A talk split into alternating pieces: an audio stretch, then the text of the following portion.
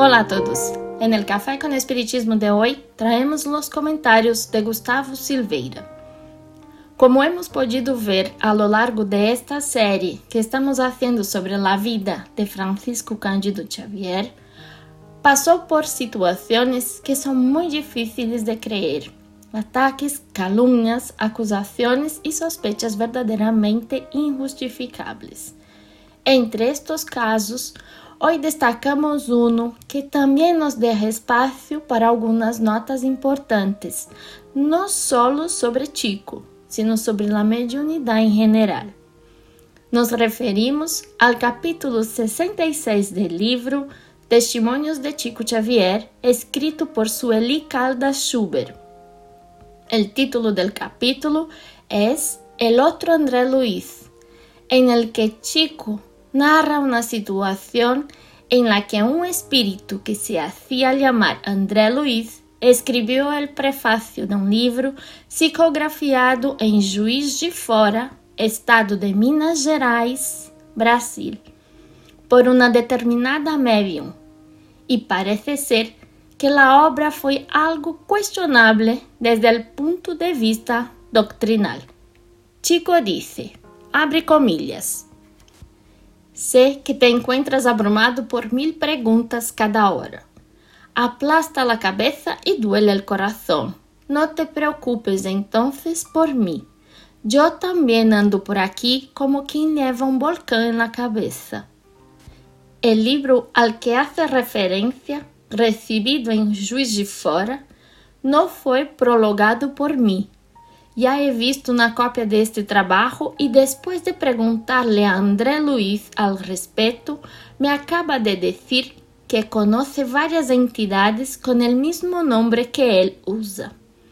Como ves, creio que há elementos inquietantes el caso, já que me atribuem, aunque solo verbalmente, la participação direta el prefácio quando ni siquiera conozco a la medium que recibió la obra ni al grupo en el que fue recibido.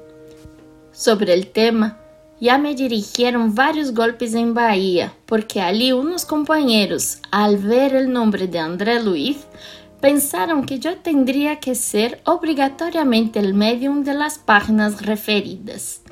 Y como no tenemos tiempo para detenernos a contar historias y unir conferencias, nos vemos obligados a dejar el problema en manos de Cristo. Cierra comillas.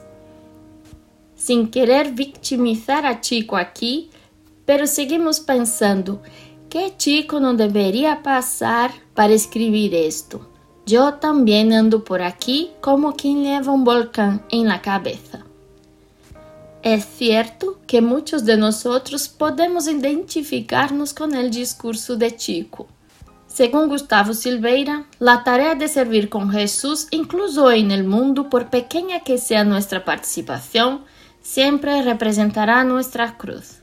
Pequeno ou grande, relevante ou não, nossa tarefa ante o Evangelho sempre será fonte de dolor e lágrimas.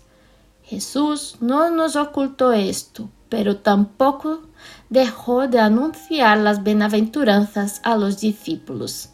Teniendo esto en cuenta, es importante señalar que si el caminar en el bien presenta obstáculos y dificultades, el caminar afuera presenta la dulce ilusión de la parálisis espiritual y siempre representa el aplazamiento del bien que hay que hacer. Pero el curioso relato de Chico sobre el prefacio de la obra también nos llama a otras consideraciones.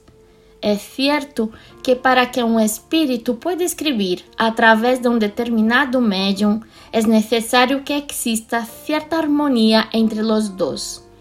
En este mesmo livro, Testimônios de Chico Xavier, veremos a Chico dizer que André Luiz estuvo cerca de dos anos em contato com ele para que se pudiera iniciar a psicografia do livro Nuestro Hogar. Sin embargo, de aí a suponer que André Luiz solo poderia escrever para Chico, há uma grande diferença.